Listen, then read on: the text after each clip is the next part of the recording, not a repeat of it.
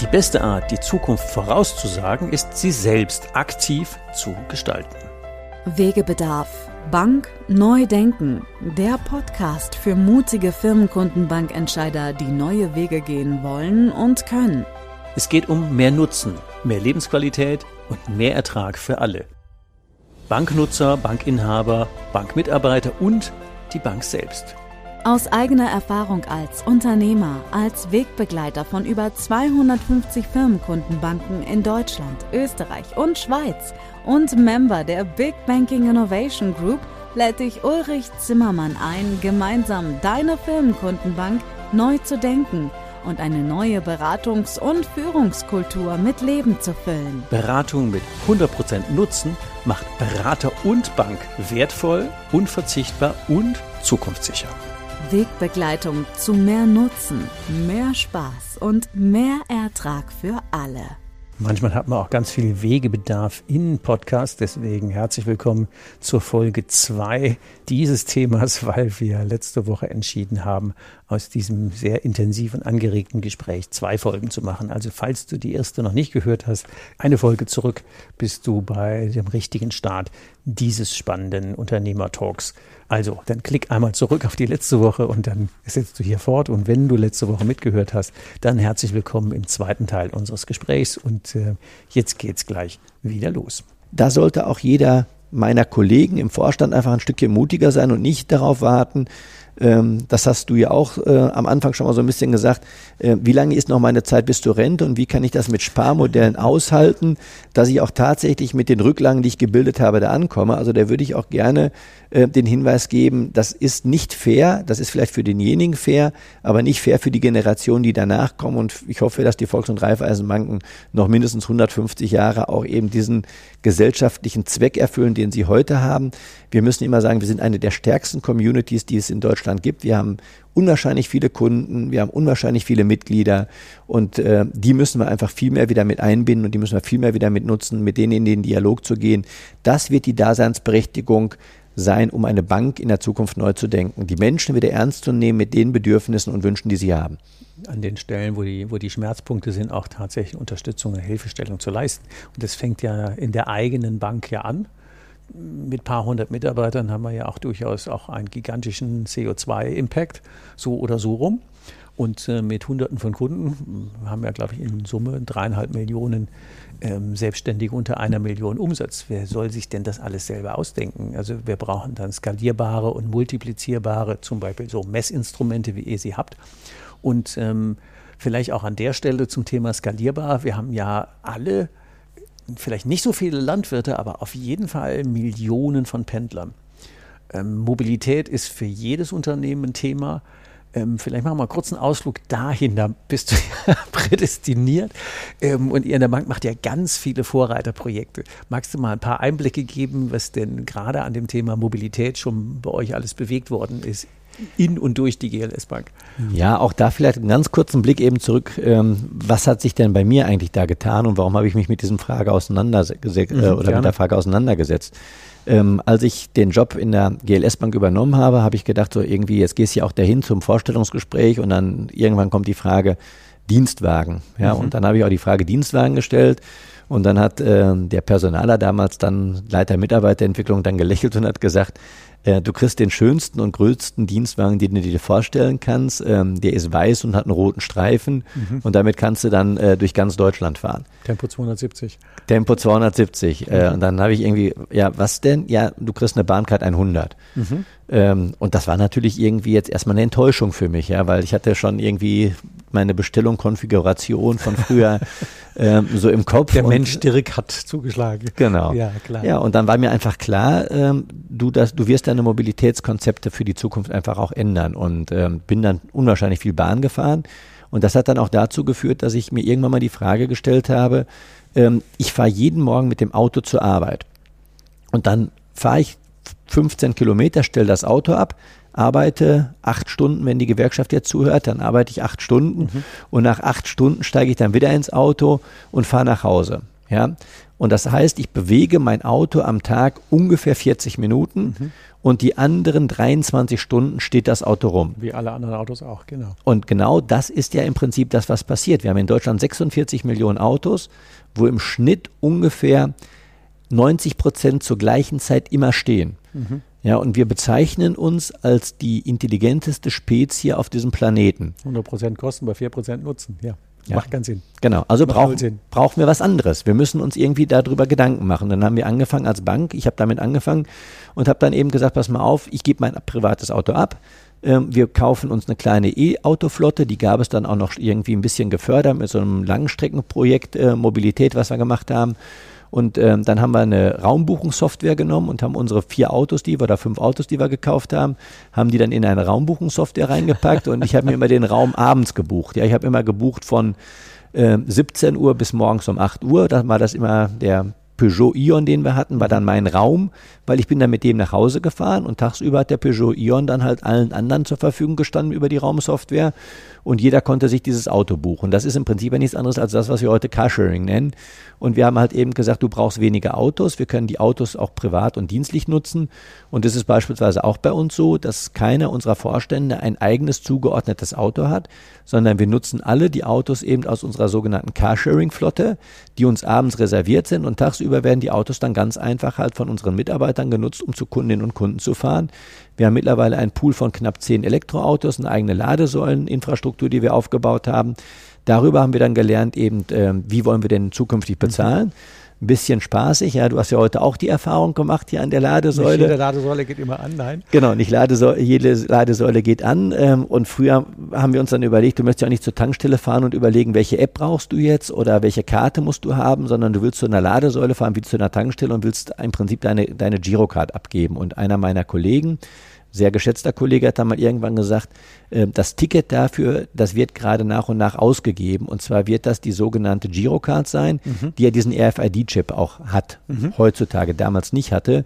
Und mittlerweile haben wir knapp 90 Millionen ausgegebene Girocards mit dem RFID-Chip und wir haben halt ein eigenes Bezahlsystem entwickelt, ähm, was wir auch gerade an die Ladesäulen bringen, wo du dann halt wirklich mit deiner Girocard an der Ladesäule auch bezahlen kannst.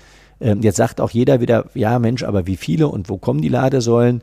Äh, wir werden in Deutschland rund drei Millionen Ladesäulen haben im Jahr 2030. Wir stehen im Moment bei knapp 60.000 Ladesäulen und uns ist es immerhin gelungen, eine Marktdurchdringung von ich sage mal, rund 5 Prozent mit unserem Giro E zu haben, also mit mhm. unserem Bezahlsystem zu haben. Das heißt, du kannst im Moment ähm, sagen, dass wir knapp an 3000 Ladesäulen im Moment schon mit dieser Karte bezahlen können. Und meine Hoffnung ist natürlich so, wenn du jetzt wieder sagst Nutzen und Ertrag, dann würde ich halt sagen, wenn wir, wenn wir das halten könnten, dass wir 5 Prozent von den drei, drei Millionen haben, dann wäre ich natürlich zufrieden. Aber die Frage, die dahinter steckt, ist ja auch die Frage Bank neu denken. Ja? Mhm. Wo sind Geschäftsfelder, genau. die wir in der Zukunft begleiten wollen? Und ich glaube halt ja, dass wir vor acht Jahren erkannt haben, dass die Mobilitätswende eines der großen Zukunftsthemen sein wird. Ja? ja? Und wir haben jetzt acht Jahre lang Expertise gesammelt. Wir sind in der Finanzierung ganz vorne dabei.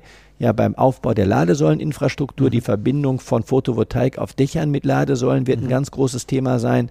Wir sind beim Bezahlen dabei und wir haben ein ganz neues Geschäftsmodell entwickelt. Wenn du mich im Moment fragst, ist das irgendwie schon gewinnbringend und nutzentragend, dann würde ich sagen, nein. Wird es das in zehn Jahren sein, dann würde ich sagen, es wird eine der Säulen unseres Geschäftsmodells sein. Und das herauszufinden, ja, also was ist das, was in der Zukunft an neuen Finanzierungen genau gebraucht genau wird, mhm. das ist die Challenge und mit der muss ich mich beschäftigen und nicht, ähm, welche Zeitung kann ich noch abbestellen oder ähm, wie kann ich noch irgendwie das Abo vergünstiger machen oder wie kann ich, sage ich jetzt auch mal ganz bewusst, Filialen schließen oder fusionieren, sondern den gleichen Aufwand, den ich dort reinstecke, den muss ich, und unser Gründer, der Wilhelm Ernst Barkow, hat mal gesagt, ja, Bilder einer Zukunft, die wir fürchten, oder beziehungsweise die, die Angst vor einer Zukunft, die wir fürchten, können wir nur überwinden durch Bilder einer Zukunft, die wir wollen. Korrekt. Ja. Mhm. Und da Absolut. muss man hingehen. Also was sind Bilder einer Zukunft, die wir wollen und was ist unsere Rolle als Bank, die zu finanzieren? Ähm, wir hatten eben bei dem Thema Mobilität vielleicht nochmal kurze ergänzende Rechnung für unsere Hörer. Also wenn wir uns einig sind, dass Autos momentan 96 Prozent stehen 4% fahren, aber 100% kosten. Und wir würden jetzt zum Beispiel so ein Modell, wie ihr das habt mit den 10 Pooling-Fahrzeugen, würden es schaffen, 40% statt 4% auszulassen, hätten wir einen Kostenhebel von Faktor 10.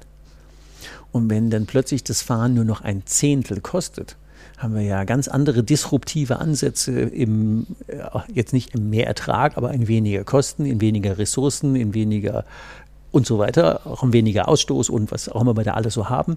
Und ich glaube, diese, die, diese Ansätze zu denken in Faktor 10, in disruptiven, in Neudenken, in völlig anderen ähm, Geschäftsfeldern, die sind ja banknah, wie bei euch erlebbar und trotzdem natürlich eine ganz andere Welt. Was muss man denn tun, um die Mitarbeiter dahin zu befähigen, die Denkweise zu ermöglichen? Was braucht man denn dann als Vorstand, als Führungskraft, als Bankentscheider für Skills, dahin zu kommen? Also erstmal muss man den Leuten Freiraum geben. Mhm. Ja. Äh, man braucht auch gewisse Anleitungen dazu oder Methoden, das auch wirklich zu wollen. Ja. Ähm, also eine davon, die nennt sich äh, Theory U beispielsweise, das ist die Frage von in der Zukunft anwesend sein. Also das ist eine Methode, ähm, der Klaus Otto Schama hat die ähm, auch damals mit an den Markt gebracht, wo er gesagt hat, wir machen im Moment eines und als Banker haben wir doch viel gelernt aus der Vergangenheit. Ja? Also wenn du irgendwas nicht gewusst hast, dann hast du irgendjemanden gefragt, hast du das schon mal gehabt und wie kannst du das machen? Mhm. Jetzt nehmen wir mal das Thema Nullzins und Minuszins. Ja? Also ich erzähle immer so ein bisschen scherzenshalber, ich lese mal in meinem Grill Paczynski nach, das war ja damals so äh, dieses Buch, wo ich meine Ausbildung drin gemacht habe und guck mal, was da zu Null- und Minuszins steht. Mhm. Da steht da nichts mit drin. Also wenn ich jetzt als Banker irgendwie mein Geschäft neu erfinden muss, dann brauche ich da was anderes als meine Lehrbücher. Rückwärts gucken gilt nicht mehr. Genau. Also geht es doch darum, dass ich in die Zukunft muss. Und das ist im Prinzip ja auch das, was alle ähm, Gaffers der Welt uns vormachen. Die haben ja das nicht aus dem Jetzt entwickelt. Die haben das aus der Zukunft entwickelt. Die sind hingegangen und haben gesagt, wie wird sich der Markt der Zukunft entwickeln? Und haben dann eben gespürt, ist das sinnvoll? Und jetzt komme ich auf die Mobilität zurück. Ja ähm, und versuche das an dem Bild der Mobilität zu machen. Ich habe das in dem Bild der Mobilität mal so gemacht, dass ich gesagt habe, ähm, es wird nicht mehr darum gehen, und das sagt übrigens auch, ähm, sagt auch der CEO beispielsweise von Mercedes, es wird nicht mehr darum gehen, dass wir Mobilität besitzen, sondern es wird darum gehen, dass wir Mobilität nutzen. Ja, und dann bist du bei dieser Frage. Also wenn doch die ganzen Autos rumstehen, dann könnte man doch überall ein Carsharing-Modul einbauen und du würdest einfach rausgehen auf die Straße, jedes beliebige Auto öffnen und würdest von diesem Auto von A nach B fahren. Das ist im Prinzip alles, was du machen musst. Ja? Und wenn man als Bank dann in der Prozesskette drin wäre über das Bezahlsystem oder über das Organisieren, dann hat, also vielleicht mal auch anderes Beispiel an der Stelle. Ähm, Shell ist ja nun sehr deutlich ein ähm, Erdöl, ähm, ein Erdöllieferant. Die kaufen ja zu wie die Wilden, weil die, wenn die zum Beispiel Plug Serving, das ist so eine, die, die für unsere Zuhörer quasi die Roaming-Plattform für alle möglichen Bezahlsysteme. Und plötzlich ist Shell in Bezahlsystemen drin, die haben mit Erdöl und Spritverkauf gar nichts zu tun. Die sind jetzt über den Zukauf von Plug Serving mhm. plötzlich Marktführer im Roaming-System für ähm, Abrechnungssysteme an Ladesäulen ähm, würden wir nicht vermuten. Als Bank sich in so einen Wertschöpfungsprozess einzuklinken, weil wir die regionale Mobilität plötzlich zentral organisieren, das Bezahlen, das Laden, das, das, das, da hängen ja jede Menge Prozesse dran. Äh, zählt einfach mal die Menge der Pendler, die bei euch hin und her fahren und rechnet einfach mal, ihr würdet an jedem Kilometer einen Cent mitverdienen. Und wenn es nur 0,1 Cent ist oder 0,01 Cent, was das für brutale Ertrags- und Erlösströme sind, die fahren jeden Tag an uns vorbei. die sehen wir aber nicht, weil Auto heißt, kaufen bei Mercedes, bei BMW irgendwie, die kriegen die Kohle, wir machen vielleicht die Finanzierung, wir können das alles auf einmal haben. Wenn wir so rumdenken, und ihr habt es ja vorgemacht, ihr seid ja schon drin mit dem, ich war übrigens beim Geno-Haus, wo ihr in, in Stuttgart ähm, die Ladesäulen installiert habt, war ich tatsächlich mit der GLS-Karte, die ich gerade am Tag vorher freigegangen war ich übrigens der Erste, der da geladen hat. Ich war Premiere an der Ladesäule ja, im aber, du, aber du kannst das mit jeder beliebigen Karte ja machen, die ein FID-Chip hat. Also nicht jetzt, nur bei diesem Bezahlsystem von der GLS-Bank mit nee, der GLS-Karte, sondern mit allen Karten. Ja, jetzt das ist ganz wichtig. Mit allen, genau. Ähm, also Thema Mobilität haben wir, glaube ich, ein paar Beispiele gegeben die die Idee ähm, schon transportieren, dass wir völlig neue Geschäftsmodelle ähm, denken, erfinden und umsetzen können. Da könnte man wahrscheinlich noch fünf bis sieben Podcasts drüber machen, alleine was ihr an Know-how in der GLS Bank auch zu anderen äh, Themen habt. Das sprengt jetzt hier den Rahmen, aber ich glaube, das reicht, wenn wir eben das Thema, wie muss ich als Führungskraft denken, wie muss ich das vormachen, ähm, mal zumindest mein Gefühl dafür zu geben, dass die Veränderung gar nicht Angst auslösen muss, sondern ähm, für die Gestalter ist es natürlich eine Giga-Chance. Da können wir sowas von neu erfinden, das ist der Hammer. Ähm, wie weit finden denn die 17 ESG-Ziele der Nachhaltigkeit, die die UN festgelegt hat, wie weit finden die denn bei euch in der Bank, in der Führung, auch in der Kreditierung oder in der Geldanlage, wie weit sind die denn bei euch verankert? Also die sind ja schon immer verankert, eben dadurch, dass wir, ähm, dass wir, dass wir ja als, ähm, ja als nachhaltiges Unternehmen im Prinzip gegründet worden sind. Und ja. von daher ähm, ist das jetzt für uns gar nicht die Frage gewesen, sondern für, für uns hat sich nichts verändert, sondern das, was wir halt nur jetzt tun, ist, dass wir das, was wir vorher schon getan haben, eben in dieser Beziehung halt äh, für uns auch überprüfen und sagen, wie weit sind wir dort und ähm, wo müssen wir vielleicht noch ein Stück mehr tun, wo wollen wir uns noch ein bisschen mehr engagieren, wo wir, wir noch ein deutlicheres Augenmerk drauf richten. Aber im Grundsatz ist es ja so, dass wir schon immer sozial, ökologisch und nachhaltig gehandelt haben. Also für diejenigen, die uns bisher nicht kannten. Für euch ist das nichts Neues. Genau, für uns ist das nichts Neues. Ähm, es ist nur ein Stück weit anders aufgeschrieben. Aber die Besonderheit ist ja bei uns, dass wir eben ähm, als Bank, wie ich das gesagt habe, Geld entgegennehmen und auf der anderen Seite eben in sozial-ökologische Projekte reinbringen und das eben nach festen sogenannten Positiv- und Negativkriterien.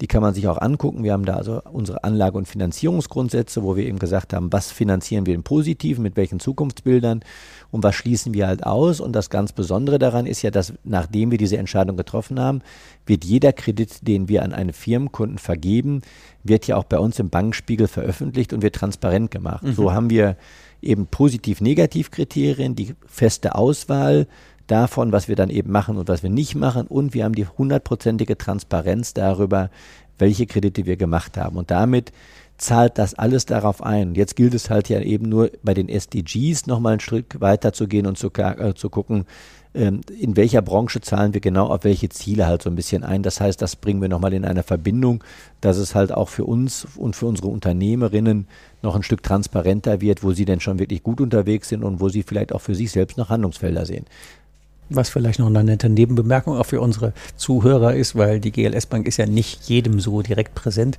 dass ihr ja tatsächlich eure ähm, Kreditstories veröffentlicht. Also was war die Story, was habt ihr bewegt, ähm, mit Bild und Zahlen und Namen ähm, zum Thema Datenschutz oder anderswo Transparenz. Was leisten wir uns als Mitglieder für die Mitglieder? Wo sind die auch alle basisdemokratisch informiert und beteiligt? Das kommt ja in der Offenheit, habe ich das ja noch nie in irgendeiner Bank gesehen, wie ihr diese ähm, die Kredittickets offenlegt. Das ist schon der Hammer. Ja, aber auch das ist doch eine Riesenchance für unsere genossenschaftlichen Institute. Ja? Sich zu vernetzen, zu, zu gucken, wo passen wir. Genau. Und andersrum ist auch nochmal zu sehen, und das finde ich eben, das ist ja das super Spannende, wenn man da drauf eben guckt und sagt, guckt doch mal, macht doch mal eine Karte bei euch in der, in der, in der Region ähm, und guckt mal, was alles dadurch entstanden ist, dass es euch gibt. Und macht das mal transparent.